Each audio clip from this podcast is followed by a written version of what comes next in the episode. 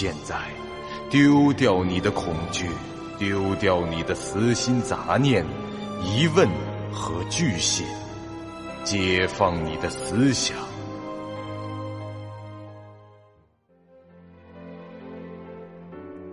您现在收听到的是由喜马拉雅 FM 出品、巨五八瓦塔播讲的长篇恐怖网络游戏有声小说《惊悚乐园》，作者。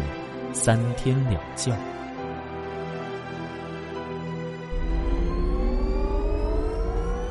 欢迎来到惊悚乐园第七十一集。这场较量没有持续太久，一分多钟后，风不绝的生存值已经烧到了百分之十以下。此刻，他如果主动停止灵石巨身术，就无法再度开启了。他只能硬着头皮继续烧血，这样大概还能支撑着二十秒时间。福德是越追越近，逐渐已来到十米左右的距离。就正在此刻，两人眼前是豁然开朗，他们终于穿出了丛林，来到了岛屿东南角的死亡沼泽。风不觉根本不管不顾，抱着玩命的心态，拼尽全力朝着沼泽表面冲去。他用闪电般的速度踏过泥沼的表层，其身形竟然成功的从上面掠了过去，并最终站在了距离沼泽边缘几十米开外的一块石头上。这是大片沼泽当中仅有的几块立足之地。当站定之时，风不觉的生存值也见了底，仅存百分之一。就现在来只蜜蜂蛰他一下。他当时就能死过去，而福德则停在了沼泽边缘，没有上前。你还真如自己所说的那般难缠，竟然侥幸跃到了那种地方。啊！我呸！我侥幸我，这是实力好吗？我这招就是传说中的轻功史上飘。BOSS 对于他的污言秽语以及各种无厘头的言论。不予置评，默默的从身上掏出了一把手枪。我靠！风不觉见状，嗖的一声，竟然没影了。定睛一瞧，原来他就藏到了自己脚下那块凸起的大石块侧方。他嘴里叼着手电筒，缩着身子抱住石块。由于距离的原因，其身体恰巧就处于福德的视线死角里。虽然天还没有亮，但福德的视力比普通人类要强得多。借助着石头后面那一点手电筒的亮光，他就能看得很清楚。可惜，确实没有供他射击的角度。风不觉双手双脚紧紧的攥着石块，只有臀部沾到了泥沼，这点接触面积还不至于让他沉下去。在体能值耗尽以前，他用。他用这种姿势，应该还能坚持相当长的一段时间。哼，我真该把这猎枪带来的。我的枪法虽不错，但手枪确实不适合在这种中远距离上瞄准目标，尤其是在这样的黑夜里。喂，是你被本大爷的绝世轻功吓得手臂发抖了吧？啊！风不觉喊道：“他为了对 BOSS 进行这种近乎无耻的挑衅，不惜连嘴里的手电筒都不要了，一松口就吐进了身下的沼泽中。嘿嘿，你真以为躲在那儿就能安然无恙吗？你真以为我不敢直接过来吗？”喂，少废话了！我是一个忙碌的体面人，没空揍你啊，请你爽快点儿。自己朝着我的拳头方向奔跑过来吧！啊！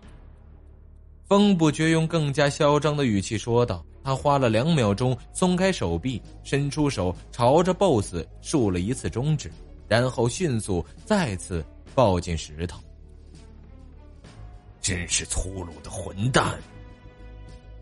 这 BOSS 居然被他激怒的骂了一句粗口。福德随即就离开了沼泽边缘。后退了一段，留出助跑的距离。风不觉的史上飘，福德确实不会。他也没有看过武侠小说，理解不能。不过以这福德的体术，只要是准备充分，他可以直接跳到风不觉抱住的那块大石头上。此刻，风不觉的手电筒已经完全的沉进了沼中，福德根本没带照明设备，周围的环境很暗，月亮已经不见，这太阳却还未升起，这天空呈一种暗紫色。即便在死亡沼泽这种十分开阔的地方，凭着风不觉的视力，只能看到大约五米左右内的物体轮廓。这一刻，周遭是静谧无比，沼泽中冒泡的声音能够传入耳中。风不觉是屏息凝神，听着福德那边的动静。很快，他就听到了脚步声。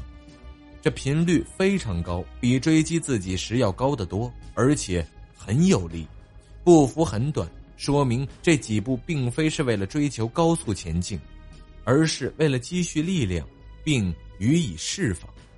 最后，只听见“突”的一声，一只脚重重的踏在了泥地上。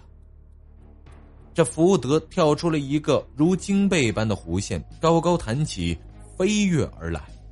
而风不觉在听到对方起跳声的刹那，就奋力的重新攀上了石块，不加思索的掏出了手枪，并朝着半空砰砰连射两发。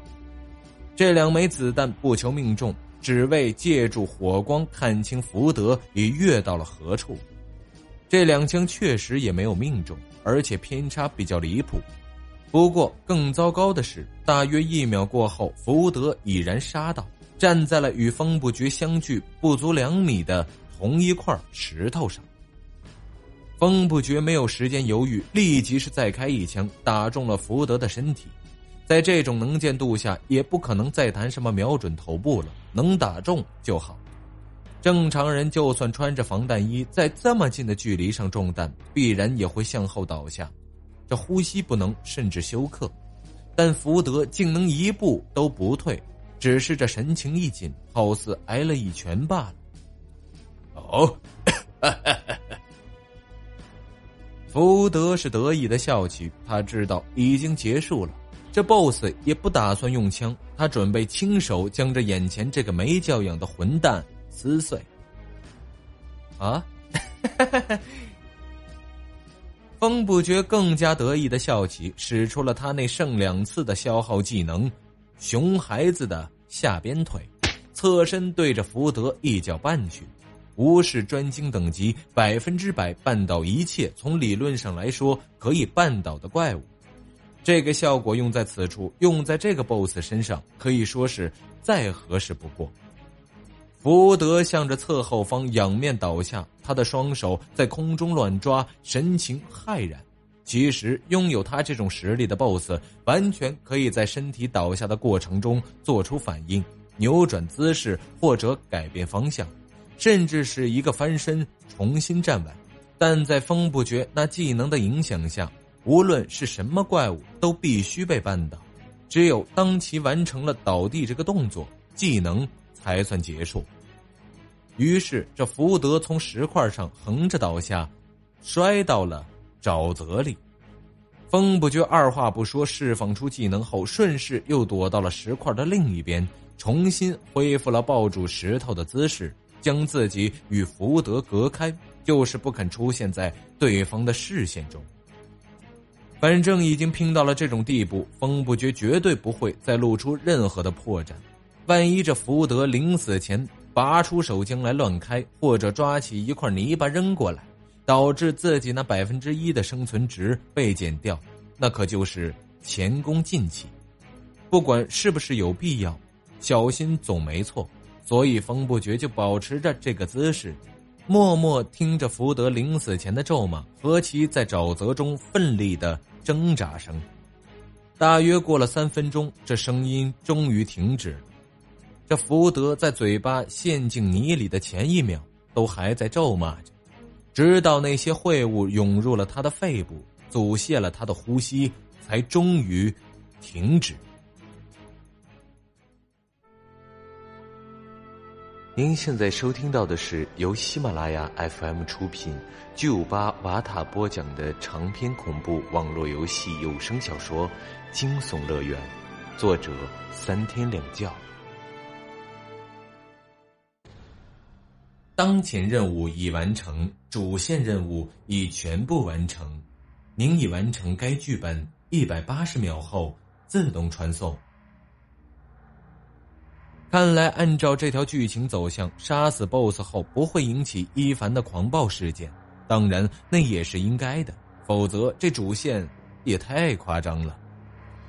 风不觉爬上石块后，随即想到，也许在看过扎罗夫将军的遗言后，这剧本的另一种通关方式就会潜入城堡，在与伊凡的周旋中找出地下港口的位置，最后乘船逃走。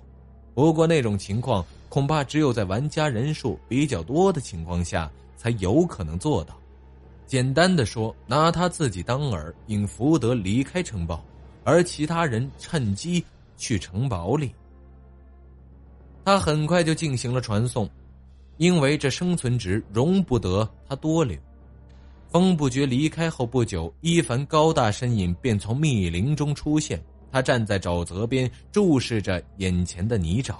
正在计划着该如何把沉在底下的主人给打捞上来。